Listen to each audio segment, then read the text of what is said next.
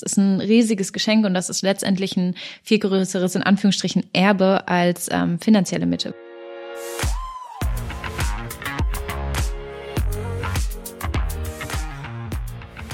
Willkommen bei der Extrameile, dem Podcast für Macher und Vordenker, die aktiv daran arbeiten, ihre Vision Wirklichkeit werden zu lassen und dabei Grenzen überwinden.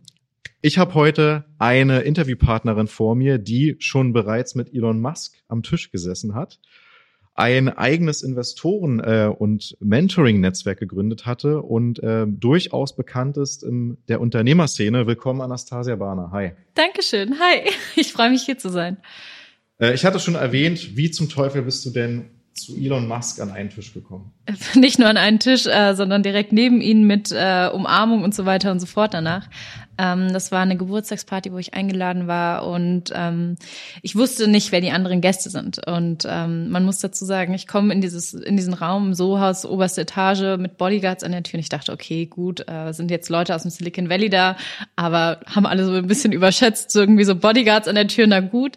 Ähm, trete aus dem Fahrstuhl und sehe an dem Tisch zehn Leute sitzen ähm, drei davon kenne ich, eben das Geburtstagskind, äh, ein Freund von mir und dann sehe ich so eine dritte Person und denke mir so, okay, who the hell is das? Irgendwie, den kennt man doch irgendwie aus irgendeinem Artikel, ist das Gründerszene, ist das ein Typ, mit dem ich mal auf Tinder ein Match hatte und dachte so, fuck, das ist Elon Musk und ähm, das ist erstmal so ein Moment, wo du reinkommst in den Raum und denkst so, okay, ähm, habe ich es jetzt geschafft oder habe ich es nicht geschafft oder ist das jetzt irgendwie, bin ich auf einem Level, darf ich mich jetzt irgendwie Elon Musk Braut nennen? Ähm, ich muss aber sagen, oder vielleicht vorher sagen, dass ich kein Elon Musk Fan war und auch nicht bin. Also es war jetzt nicht, dass ich so dachte, oh, ich treffe mein Idol und ich habe es auch danach auf, ähm, ich habe lustigerweise auf Instagram so eine Umfrage gemacht, mit wem habe ich gerade gegessen, ähm, Heidi Klum, ähm, Elon Musk und irgendjemand anderen noch. Und ähm, fast alle haben geschrieben, oh mein Gott, Elon Musk, das ist irgendwie so mein Idol, den will, wollte ich schon immer treffen.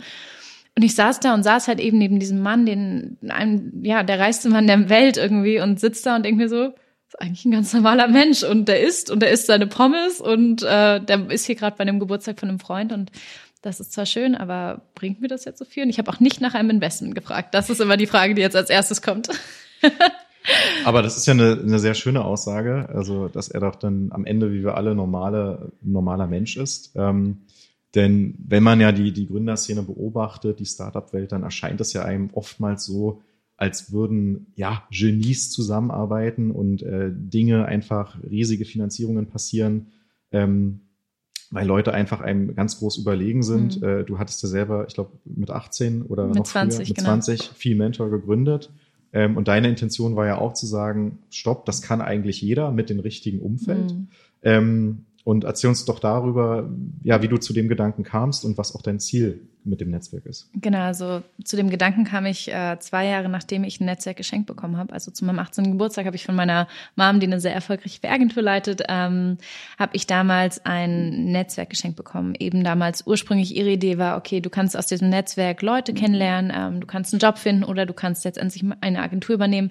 Wenn du halt sagst, du weißt nicht, was du machen willst, dann ist das dein Sicherheitsplan. Das ist ein riesiges Geschenk und das ist letztendlich ein viel größeres, in Anführungsstrichen, Erbe als ähm, finanzielle Mittel, weil Geld ist schnell ausgegeben. Geld ist super schnell weg und wird schnell in Umlauf gebracht und wenn keins vorne oder hinten wieder reinkommt, dann ist es auch sehr schnell weg.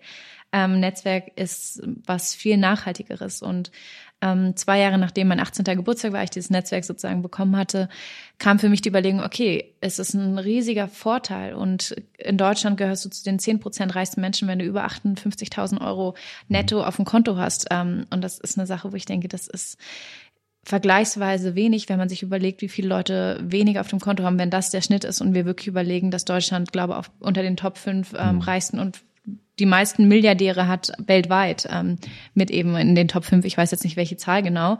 Aber ähm, ich dachte mir, okay, diesen Vorteil Geld kannst du nicht eben geben, aber den Vorteil Netzwerk schon. Und gerade Frauen, die ähm, denen es teilweise daran fehlt, die sich nicht trauen, die vielleicht nicht, ähm, nicht die Eltern haben, die das Netzwerk haben oder vielleicht die Eltern haben, die das Netzwerk haben, aber nicht das Richtige, weil sie vielleicht lieber Künstlerin werden will, als das Unternehmen von den Eltern übernehmen möchte. Und ähm, habe dann sozusagen 2019 für Mentor gegründet, innerhalb von zwei Wochen. Also von der Idee Namensfindung bis zur Gründung waren es zwei Wochen.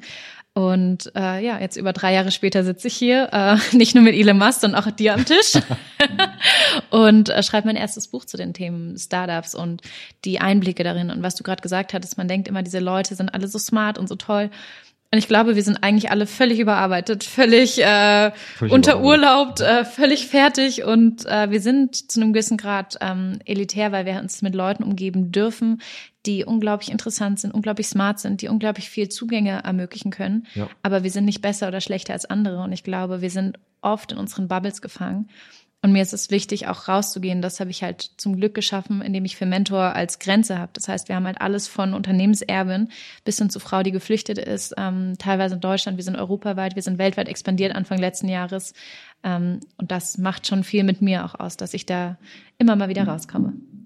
Super. Ähm, das bedeutet, du würdest sagen, eine wichtige Fähigkeit ist genau die richtigen Kontakte herzustellen, um mhm. dann beruflich erfolgreich zu werden. Kann man das so formulieren? Ja, also beruflich und es auch nutzen und dranbleiben. Also ich glaube, Netzwerk mhm. zu pflegen, viele Leute wollen heutzutage ein Netzwerk gründen. Ich rate vielen davon ab, um ehrlich zu sein. Du willst vielen davon ab? Ja, ein Netzwerk zumindest zu gründen oder eine Plattform, weil es gibt so viele Frauennetzwerke, es gibt so viele tolle Vereinigungen für Startups, es gibt so viele Leute, die sich seit Jahren die Arbeit machen und die Mühe und sich auch ein Netzwerk aufgebaut haben. Mhm. Und es gibt nicht so viele Leute da drin. Das heißt, ähm, es ist auch eine kleine Bubble und dann Leute anzufragen, die vielleicht nicht die Zeit haben, in sechs verschiedenen Netzwerken drin zu sein. Ähm, und da vielleicht lieber mitzuarbeiten, statt zu sagen, ich gründe jetzt ein Konkurrenzprodukt. Ähm, ich würde heutzutage für Mentor zum Beispiel gar nicht mehr gründen, weil ich finde, es gibt so viele Mentoring-Programme, es gibt so viele Leute, die versucht haben, uns zu kopieren alleine, mhm. dass ich teilweise denke, vielleicht hätte es jemand anderes besser gemacht. Aber 2019 war ich am Nerv der Zeit, habe die erste Reverse Mentoring-Plattform in Europa gegründet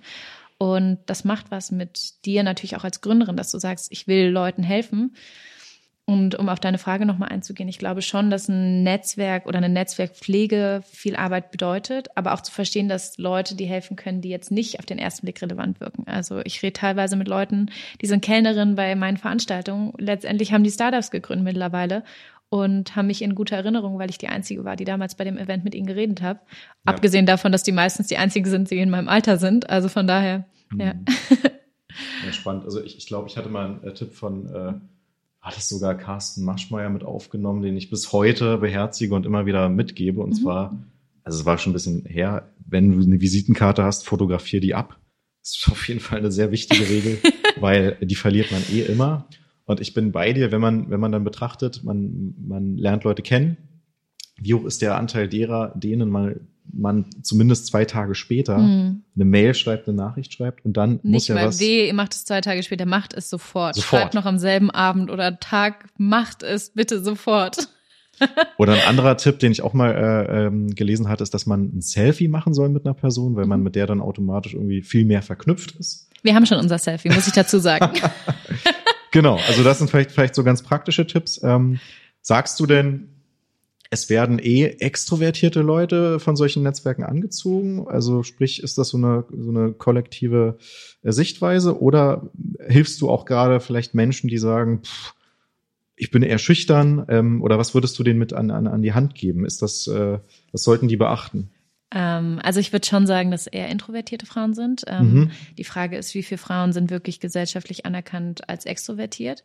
Ähm, gesellschaftlich ist es nun mal ein riesiges Problem, dass wir nicht erzogen werden, selbstbewusst zu sein. Meine Mutter hat sehr, sehr viel richtig gemacht oder vielleicht auch falsch. Äh, ich bin nämlich sehr männlich in meiner Energie. Ähm, deswegen habe ich auch so lange Haare und trage immer rosa Kleidchen, dass ich dann nicht als Mann missverstanden werde. Nein, äh, keine Sorge, ich bin sehr feminin, aber trotzdem in der Art, wie ich spreche, wie ich auftrete. Ich bin sehr extrovertiert. Ich bin sehr männlich, indem das sage ich, äh, wenn jemand in der Bahn blöd zu mir ist, dann schreite ich oder zu jemand anderem schreite ich mit ein. Wenn ähm, wenn mich was stört, dann sage ich das. Und ich war gerade bei einem Frauenbrunch, wo es eben wieder um das Thema geht, oh, wir Frauen werden so ähm, schlecht behandelt, wir werden diskriminiert, wo ich denke, ich werde schon lange nicht mehr diskriminiert. Ähm, warum? Weil ich sage, wenn ich die einzige Frau auf dem Panel bin, dann nehme ich eine Diversity-Rat. Da zahlt sie mir aber 10 bis 15 Prozent mehr als die Männern, die auf der Bühne stehen, weil ich eben die Quotenfrau bin. Für dich auch noch deinen Shitstorm mit der PR irgendwie rette, so ein bisschen. Und ähm, sich da auch ein bisschen aus dieser Opferrolle rauszubegeben, ist, glaube ich, ganz, ganz wichtig als Frau. Und ähm, wir haben sehr, sehr viele Frauen, die nicht in der Opferrolle sind, aber die, glaube ich, nicht das Selbstbewusstsein haben und auch noch nicht noch nicht so weit sind, hm. so auftreten zu können, weil sie ihre, weil sie vielleicht am Imposter-Syndrom leiden, ähm, weil sie sich und und das ist gar nicht ein Frauenthema, das ist auch ein riesiges Thema unter Männern. Aber ich sehe es natürlich bei Fermentor mit den Frauen besonders, ähm, die sich teilweise auch bei uns bewerben mit den Worten: Seit Monaten habe ich die auf das Formular offen und traue mich erst jetzt mich anzumelden. Also hm. es ist für ganz viele eine Hürde, allein dieses Formular auszufüllen, was wirklich sehr leicht ist. Wenn man sich das auf der Webseite mal anschaut, ist das ein ganz einfacher Schritt, sich bei Fermentor anzumelden. Und wir haben auch ein paar Frauen, die auftreten, sagen, ich bin 24, ich will Mentorin werden. Bei uns ist man vielleicht dazu gesagt über 30 normalerweise erst Mentorin. Ich muss dann mal sagen, naja, du wärst jetzt klassisch Menti. Aber ich sehe ja, dass das Selbstbewusstsein bei den jungen Frauen ist. Und auch selbst Frauen, die 40, 50 sind, melden sich teilweise bei uns als Mentis an, weil sie sich nicht selbstbewusst genug fühlen, als Mentorin zu sehen. Und das finde ich teilweise erschreckend. Hm. Hm. Spannend, okay ähm, es ist ja fast schon so eine Art Coaching, wenn du jemanden dahin leitest, weil der Impuls muss ja von derjenigen Person ausgehen. Genau. Ähm, sprich, du, du sagst ihr dann, ich sag gar nichts, ich mache nichts.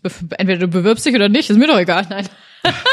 Nein, oh Gott, bitte nicht. Aber ähm, ich, wir zahlen zum Beispiel keine Werbung. Wir haben nie eine Paid-Kooperation bei ja. Facebook oder, oder Beitrag, besser gesagt, bei Facebook, Instagram oder was weiß ich gehabt. Wir wachsen unglaublich organisch. Um dazu zu sagen, wir haben jetzt über 2000 Mentoren allein in Europa. Ähm, und all diese Frauen, es fing damals 2019 vor über drei Jahren, fing das mit 50 Frauen an. Mhm. Das heißt, der Wachstum war halt enorm und wir haben halt Frauen in Führungspositionen, die ähm, auch eine Rarität sind. Also 2000 Frauen ist vielleicht, wirkt jetzt auf den ersten Blick nicht so viel, aber ist unglaublich viel, wenn du denkst, dass diese Personen ähm, das geschafft haben, was eben gerade mal 10 Prozent aller Frauen schaffen. Mhm. Ähm, und das ist ein riesiges Thema, dass wir auch zum Beispiel sagen, ja, dass die Frauen teilweise auf uns zukommen, weil sie sagen, ich habe im Skiurlaub, der Tisch nebendran hat über Fermentor geredet und ich habe mir das dann irgendwie aufgeschrieben und habe mir das dann angeschaut oder ich habe einen Artikel gelesen oder was weiß ich und das macht ganz, ganz viel, dass du einen organischen Wachstum hast und das nicht forcierst. Mhm. Ja. Spannend. Jetzt könnte man ja sagen, du wirkst sehr eloquent, ähm, hast wirklich äh, glasklare Messages. Ähm, dir, das hast du selber äh, gesagt, wurde es ja auch ein bisschen in die Wiege gelegt mit deiner Mutter. Habe ich das? Das habe ich nie gesagt. Unterschreibe ich nicht. Nein. Ähm, ich finde das spannend, weil ähm, oftmals gibt es ja auch so eine Misconception, da sind wir ja quasi äh, fachlich, sage ich mal, auf, auf, auf derselben Ebene mit der PR. Mhm. Ähm, es gibt ja auch so einen Glaubenssatz in Deutschland, dass man sagt, ein Produkt muss gut sein, dann verkauft es sich von alleine. Ähm, hast du das Gefühl, das hat abgenommen in der letzten Zeit oder sagst du, im Grunde genommen muss ich den Leuten immer noch sagen, sie sollen bei LinkedIn aktiv sein, sie sollen eine Webseite haben und Co. Darf ich jetzt sagen, kein Kommentar? Nein. Ähm, also erstmal zu dem in die Wiege gelebt ist, ist glaube ich ganz wichtig äh, zu erwähnen, dass es ganz, ganz viele Leute in Deutschland gibt, denen Gaben oder Talente in die Wiege gelegt werden oder auch ein Netzwerk oder zum Beispiel, oder nicht viele, aber zumindest finanzielle Unterstützung. Damit meine ich auch ein ganz normaler Mittelstand, damit sind wir schon weniger in Deutschland. Ähm, dass in die Wiege gelegt heißt nicht, dass du automatisch erfolgreich bist. Ähm, du kannst es auch in der Wiege lassen oder einfach sagen, ich benutze es nicht oder ich äh, habe keine Ahnung, wie ich damit umgehe oder ich habe nicht die Learnings oder ähm, nicht den Drive, innerlich sowas zu schaffen. Ich war, meine Mutter war keine Eislaufmutti und wer das nicht, den Begriff nicht kennt, das heißt eine Mutter, die dich drillt und auch fördert und sagt, mach das, mein Kind. Ähm, ich war von klein auf eine Rampensau schon als Baby, habe ich alle angelächelt, sobald ich sprechen konnte, alle angequatscht.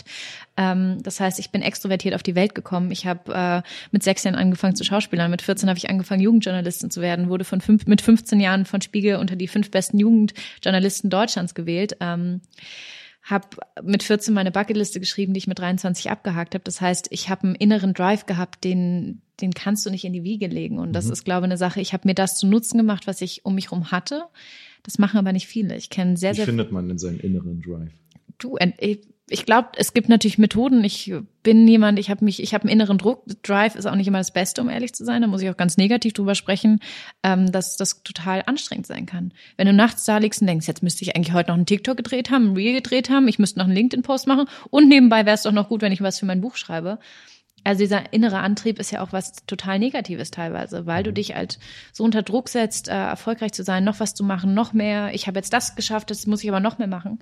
Mhm. Und ähm, mir hat's geholfen zu sehen, dass ich diesen Drive habe, indem ich einfach mal aufgeschrieben habe, was ich jeden Tag mache. Und ich schreibe wirklich minutenmäßig auf, dann, dann war ich da und da, das und das habe ich da gemacht. Das schaffst du? Das schaffe ich, das äh, meinen Listen das und ich, ich das. ja, aber das mache ich seit über ja, fünf Jahren und das hilft mir auch zurückzuschauen, zu sagen, okay, da ist ein Drive und ich mache das. Und das ermutigt mich auch zu sehen, mhm. ich mache viel und muss nicht noch mehr machen.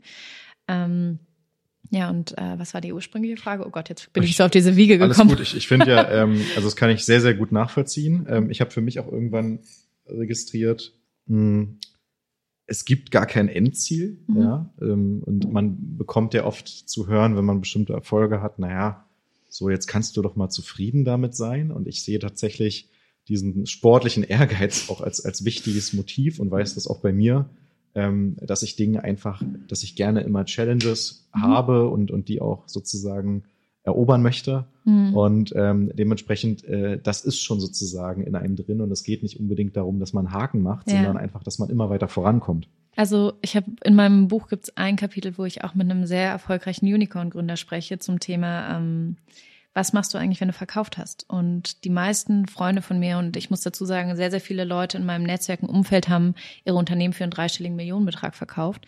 Und die schreiben mir, ich mache gerade Wäsche und irgendwie ist mir echt langweilig. Also ich, ich kenne einen, der äh, zweimal versucht hat, auf die Spitze des Mount Everest zu gehen. Danach. Und? Äh, hat noch nicht geklappt, nee. Also ein drittes Mal wird notwendig sein. Und der hat auch sein Startup verkauft. Genau. Und dem ist so langweilig, der Mount ja, Everest halt. weitere Beteiligung. Also insofern. Ja, äh, ich glaube, du kannst es nicht ausschalten. Und wenn du halt jemand bist, der gerne Challenges erledigt und hat, dann ähm, ist diese Langeweile schlimm, weil du dann deine eigenen Challenges und Probleme kreierst. Und in diesem gedanklichen Gut immer wieder um Probleme kreist und da auch Probleme herstellst. Das war zumindest in unserem Gespräch mhm. ähm, der Fall. Und darüber versuche, das versuche ich auch zu reflektieren. Was ist das große und jetzt? Also das ist dieses Thema, was machst du, wenn du deine Bucketliste abgehakt hast? Was machst du, wenn du ähm, dein Unternehmen mit 30 für einen dreistelligen Millionenbetrag? Du musst nie wieder arbeiten. Überleg, allein eine Million reicht doch. Mhm. Fühlt sich denn auch großer Erfolg genauso an wie dass man eine extra Meile gelaufen ist? Oder sagst du, ich laufe nicht. Ich mache auch keinen Sport. Ich brauche das nicht. Ich mache das nicht. Ich mache das nicht gerne. Ich backe. Meine Meditation ist Backen. Irgendein anderes Bild als extra Meile? Ja, spannend, ja. Nee, aber es geht ja darum, ähm, jetzt könnte man, du hast ein paar provokante Sachen gesagt. Jetzt könnte man ja oh sagen, ähm, boah, also gerade Unternehmensaufbau, Netzwerken, alles mit so viel Arbeit verbunden. Ich muss mich schick anziehen, ich muss mich vorbereiten ich muss nachtelefonieren, ich werde fünf Treffen haben, die mich nicht weiterbringen. Ähm, das fühlt sich auch einfach anstrengend an. Hört auf immer mit euren äh, Gehabe, dass das alles so mhm. erfüllend mhm. ist. Ähm, was würdest du jemandem sagen, der vielleicht auch lange angestellt ist und der dann, der dann meint, schön und gut, aber das fühlt sich für mich nicht immer schön an. Deswegen weiß ich gar nicht, ob ich der Richtige bin für einen Gründung. Oh. Kein Kommentar, nein, ähm, mach's nicht, ähm, mach's ehrlich nicht. Also ich finde diese ganze, die sagen ständig Leute auf LinkedIn, auf anderen Plattformen wird dir ständig gesagt, Gründe, wir brauchen mehr Gründerinnen, wir brauchen mehr Gründer. Das würdest du nicht sagen? Nee, ich würde sagen, wir haben, wir brauchen mehr Leute, die gründen wollen. Also nicht dieses gründet, weil das ist so eine Aufforderung und ähm, das erzeugt auch einen inneren Druck nach dem Motto, ich bin jetzt in einer Festanstellung, soll ich kündigen? Und wir sind auch gerade in meiner Generation, ich bin Gen Z, ähm, wir hüpfen von einem Beruf zum nächsten. So zwei Jahre im Unter Unternehmen ist schon lange. Mhm. Und ich spreche immer mehr mit Leuten, wo ich sage, die lange in einem Job sind, 10 oder 15 Jahre, teilweise 25, und die sagen, irgendwann habe ich das akzeptiert, dass ich hier glücklich bin und gar nicht mehr brauche. Und ich glaube, das zu verstehen und sich auch das einzugestehen, dass man einfach glücklich mal sein darf, ähm, und das nicht immer mit einer Gründung zu tun hat. Und ich habe mit fucking 20 gegründet. Entschuldigen, dass ich gerade diesen äh, Ausdruck verwende, aber das ist viel zu früh teilweise. Macht es nicht. Es ist, ihr gebt so viel auf eurer Jugend. Ich habe keine Partys. Ich sitze teilweise bei Veranstaltungen, wo die Leute 20 bis 30 Jahre älter sind als ich. Ich sitze ständig bei, wie gesagt, Events, wenn ich da Schweiz, ich trage kein Schwarz-Weiß mehr bei Events, weil ich dann für die Kellnerin verwechselt, also mit der Kellnerin verwechselt werde, weil ich halt so jung bin und dann irgendwie gefragt werde, können Sie mir noch ein Wasser bringen? Ich so, Entschuldigung, ich bin hier auch Gast. Ähm, das war natürlich am Anfang meiner Gründung, aber trotzdem macht das was mit dir und ähm, auch Freundschaften ist ein riesiges Thema. Beziehungen, wie hältst du das überhaupt aus, ähm, wenn du halt so weit bist und deine Freunde gerade deinen Bachelor machen und du sitzt da und sagst, ja, ich habe 14 Mitarbeiter und äh, muss gerade Verhandlungen führen im mehrstelligen Millionenbetrag oder tausend oder was weiß ich. Und das ist ein Thema, wo ich denke, darüber wird viel zu wenig in der Gründerszene gesprochen und mhm. auch Gründerinnen-Szene. Und wir bringen da auch Leute in den Ruin. Neun von zehn Startups scheitern, was macht das mit dir, wenn du scheiterst? Die Leute, die in Anführungsstrichen gescheitert, ich sehe es gar nicht als Scheitern, ich sehe das als Learning oder halt auch als äh, Learning by Doing, aber das kann richtig Existenzen zerstören, wenn du keinen Polster hast. Und es muss nicht mal deine Schuld sein, dass das Unternehmen scheitert. Äh, Investoren, es ist ein riesiges äh, Missglauben in der Startup-Szene, dass du Investoren brauchst. Ich habe gebootstrapped, viel besser. Ich habe keinen Typen oder keine Frau, die mir erzählt, was ich machen soll. Ich mache, was ich will, weil ich halt einfach sage, ich weiß, was das Beste für mein Unternehmen ist und arbeite lieber kooperativ als Gelder von einem Investor oder Investoren zu haben, wo ich ständig irgendwie Rechenschaft liefern muss und dadurch auch einen Druck auf, der sie aufbaut. Der Manchen hilft der Druck.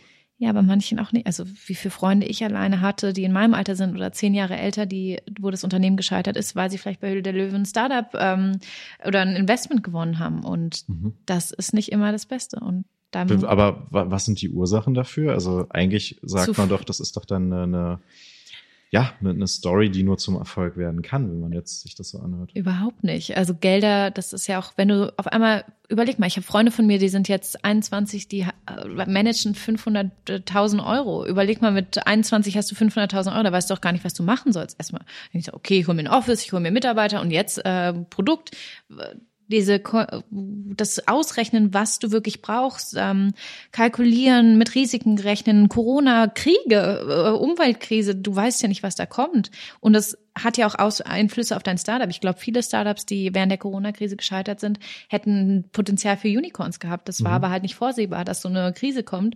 Dann ist halt ein Startup erfolgreich geworden wie Gorilla, wo man sagt, naja, ich kann auch eigentlich selber einkaufen, aber in zehn Minuten kann ich es mir auch liefern lassen. aber es war halt gerade der Need da. Ja. Ähm, und ich glaube eben mit Geldern, das ist ein riesiges Thema, dass ähm, Investment und ein Investor dich natürlich pusht. Ich finde auch immer dieser Missglauben, oh, das ist ja so toll und der investiert in mich und der will mich unterstützen. Nein, der Investor will mehr Geld machen, der streut sein Geld ein bisschen. Gerade mit der Inflation, wo man sagt, naja, das Geld lässt du nicht auf dem Konto, gerade wenn du dein Unternehmen für einen dreistelligen Millionenbetrag, dann streust du das in Startups, wenn das eine Startup nicht wird, egal. Das andere Startup wird ein Unicorn, was dann bedeutet, dass das über eine Milliarde wert. Du hast damit Geld gewonnen. Investoren machen das, um mehr Geld zu verdienen letztendlich, setzen natürlich mhm. dich unter Druck, weil sie denken, naja, das muss schneller passieren. Ich will wieder meinen äh, Profit haben, um wieder weiter zu investieren. Und dieser Druck ist tödlich für manche Startups und auch manche Menschen und auch gerade Frauen, wenn du die zu doll unter Druck setzt. Also man sagt zwar mal, unter Druck äh, formt sich ein Diamant, aber der Diamant kann auch zerplatzen, sagen wir es mal so. Mhm. Was für ein schönes Bild. Aber dann hat man zwei Diamanten. Ja, oder ganz viele kleine Stückchen und man muss die wieder zusammenkleben. Das ist auch nicht das Beste. Das stimmt, ja. Okay, also ich nehme mit, ähm, du sagst gar nicht, ich habe alles richtig gemacht. Du sagst, wäre gar nicht notwendig gewesen, so früh etwas zu gründen. Ja. Ähm, auch, dass viele nicht diese Nachteile von Investoren äh, berücksichtigen. Mhm. Und dass zu viel Druck in dem Sinne auch nicht immer positiv sein kann, mhm. obwohl es ja, sage ich mal, in der LinkedIn-Bubble so du, vorgelebt wird. Und dir wird ja immer gesagt, oh, hatte, also ich finde teilweise bin ich auf Events und dann ist dann so die Frage, und hattest du schon Burnout? Ich habe mein zweites. Das ist wie so eine, wie so ein Orden in Deutschland irgendwie so, ich hatte zwei oder ein Burnout ähm, als ob das so ein Achievement wäre, als mhm. würde diese Überarbeitung was Besonderes sein. Ich glaube, das ist ein total toxisches Umfeld eigentlich. Ich chill super gerne. Ich, mir hilft, wie gesagt, Backen, um runterzukommen. Ich will keinen Burnout. Ich hatte letztes Jahr Burnout-Symptomatiken. Ich habe sofort ganz, ganz viel abgegeben, weil ich verstanden habe, mhm. wenn ich zerbreche, dann geht's meinem Startup nicht gut, mir geht's eh nicht gut, meinem Umfeld wird's nicht gut gehen. Ja und sich da auch teilweise selber zu schützen und auch zu verstehen, dass hinter mhm. eben diesen riesigen Unternehmen auch Menschen stecken. Und das mhm. ist, glaube ich, was auch in der PR, was ich auch vorhin zu dir Klar. meinte, dass man nicht vergessen darf, dass du dann nicht das Produkt nur vermarktest, sondern den Menschen dahinter. Was wärst du denn geworden, wenn du nicht äh, in dem Bereich tätig bist? Bundeskanzlerin oder Prinzessin? Fast dasselbe. War, du ehrlich, Prinzessin ist, glaube ich, so ein Stückchen anstrengender, wie wir bei Meghan Markle mitbekommen haben. Ähm, nee, ich wollte, mein erster Berufswunsch war lustigerweise Bundeskanzlerin. Da war ich, da konnte ich noch nicht mal richtig sprechen, habe dann so ein Bild gemalt, ähm, weil meine Mutter eben viel PR gerade auch in der Politik gemacht hat. Mhm. Und ähm, ich damals gab es Angela Merkel sozusagen noch nicht an der Spitze und ich dachte so, ich will so. die erste Frau mhm. werden. Mhm. Und dann gab es Angela und dann dachte ich, ja gut, dann muss ich es nicht mehr machen. werde ich lieber Gründerin. ja, alle Wege können sich ja noch ergeben. Ne? ähm, was sind deine drei Predictions für 2023? Hm, ich glaube, die Web3-Bubble wird auf jeden Fall noch größer. Ich glaube, da werden mhm. ähm, immer mehr Unternehmen reingehen, egal ob es irgendwann scheitern wird oder nicht. Ähm, das wird auf jeden Fall größer. Gerade ist es noch sehr von der Startup-Szene getrennt. Mhm. Und ich glaube, das wird sich irgendwann viel mehr vermischen, dass die Startups auch viel mehr in diese Web3-Welt reingehen werden. Ähm, Äh, Nummer zwei, ähm, es wird mehr TV-Formate auch unter anderem auf Netflix zum Thema Startups geben. Ich glaube, dass Höhle der Löwen oder Shark Tank nicht das einzige bleiben wird. Ähm, und drittens, ich glaube, dass es mehr Ausgründungen als Entrepreneurs geben wird, also dass mehr Leute innerhalb von Unternehmen gründen werden mhm. und Unternehmen das auch mehr versuchen zu fördern, ähm, weil sie halt einfach Mitarbeiter sonst verlieren. Mhm. Und die vierte Sache, die ich jetzt sozusagen als Bonus noch ähm, mitgebe, oh. ist, ist natürlich, dass wir einen riesigen Fachkräftemangel haben und auch generell Arbeitskräftemangel haben werden und haben wir auch jetzt schon. Und ich glaube, dass Unternehmen ganz, ganz viel Geld in Recruiting stecken werden. Das tun sie bereits jetzt schon. Ähm, und ich glaube, das ist auf jeden Fall ein Markt, den man sich auf jeden Fall anschauen sollte. Und dass Unternehmen auch viel mehr Reverse Recruiting betreiben werden. Das bieten wir ja. zusätzlich schon an. Ähm, und ich glaube, das ist auch ein Thema, was immer relevanter wird für dieses und nächstes Jahr. ich denke aber auch, ähm, am Ende wird es mehr Jobs geben, die dann individuell zu den Persönlichkeiten passen. Mhm. Ähm, und wir haben ja auch die Erfahrung gemacht, wenn man ja unter Mitarbeiter sucht, die eben bereits einen Job haben, die ja. aber sozusagen offen für coole Angebote sind, dann mhm. hat man mhm. tatsächlich dieses Fachkräftethema eher weniger. Ja, nein, das ist ja durch die Arbeit oder diese Alterspyramide ist ja das Problem, dass wir, ähm, dass die Boomer-Generation jetzt teilweise in Rente geht und ähm, wir verurteilen sie so und sind so, oh Boomer, du Boomer, wir sind dann dagegen die Snowflakes, aber ich glaube, das ist ein riesiges Problem, weil wir langfristig diese Position inhalten werden mhm. und da eigentlich in Austausch gehen müssen. Wie hält man das aus? Wie ist man eine gute Führungskraft und all diese Learnings, die du in jungen Jahren noch nicht hast? Mhm. Ähm, und ich finde es auch schade, dass sich so viele Leute auf die Gen Z nur fokussieren und aber die Millennials jetzt gerade die. Die werden vergessen? Äh, ja, die werden teilweise übergangen. Und wo ich denke, das sind die Leute, die wirklich gut arbeiten, die jetzt in den Unternehmen sind, die sich aber ungesehen und ungeliebt fühlen teilweise, was ich auch verstehen kann, weil alle so sind, oh, Gen Z, was macht die Gen Z, was ist dieses Tiki-Toki? Ähm, und gleichzeitig denke ich mir so, achtet doch auf eure Mitarbeiter und nicht nur draußen rum, wie eure potenziellen. Was tut denn der Gen Z, äh, den Millennials meine ich, was tut ihnen denn besonders gut aus deiner Sicht oder? Du meinst, dem muss man mehr Bühne bieten oder? Man muss die mehr fördern. Also Millennials sind super gute Arbeitskräfte. Die wurden ähm, nicht ausgebildet, aber sie wurden zumindest erzogen, gute Jobs zu leisten, zu studieren, Abschlüsse zu machen, ähm, in Positionen zu gehen, sich hochzuarbeiten. Das heißt, es sind noch die Leute, die diesen klassischen Weg gehen. Und es wird vielleicht eine der letzten Generationen sein, die diese Karriereleiter mitmacht. Gen Z hat da meistens keinen Bock drauf. Wir wollen mhm. nicht die, entweder ich steige ganz oben ein oder ich starte halt, ein, oder ich gründe halt ein Startup irgendwie so. Natürlich gibt es ganz, ganz viele Leute und das, ähm, die Ausnahme bestätigt die Regel, aber trotzdem gibt es ganz, ganz viele Leute, die natürlich auch Jobs suchen in meiner Generation, die sich auch dessen gar nicht bewusst sind. Aber ich glaube, dass die Millennials eben ja manchmal ein bisschen mehr Beachtung verdienen. Perfekt. Zuletzt dein Tipp an meine Hörer und Hörerinnen. Und Hörerinnen. welches Habit, welches, welche eine Sache sollen sie sofort umsetzen? Hm, nehmt euch mehr Zeit für euch. Also ich glaube, so dieses Thema, ihr müsst nicht beim 5 AM Club mitmachen, ihr müsst nicht äh, Yoga machen, ihr müsst auch keine Wim Hof Methoden haben, ihr müsst nicht Yoga machen oder was weiß ich, sondern ihr sollt einfach das machen, was euch hilft runterzukommen und konsumiert weniger. Und Konsum meine ich wirklich auch Social Media, folgt oder entfolgt Leuten, die euch nicht inspirieren und ähm, wo ihr eigentlich nur unnötige Zeit am Handy verbringt. Super. Das sagt die Gen Z. Vielen Dank, Anastasia. Danke dir.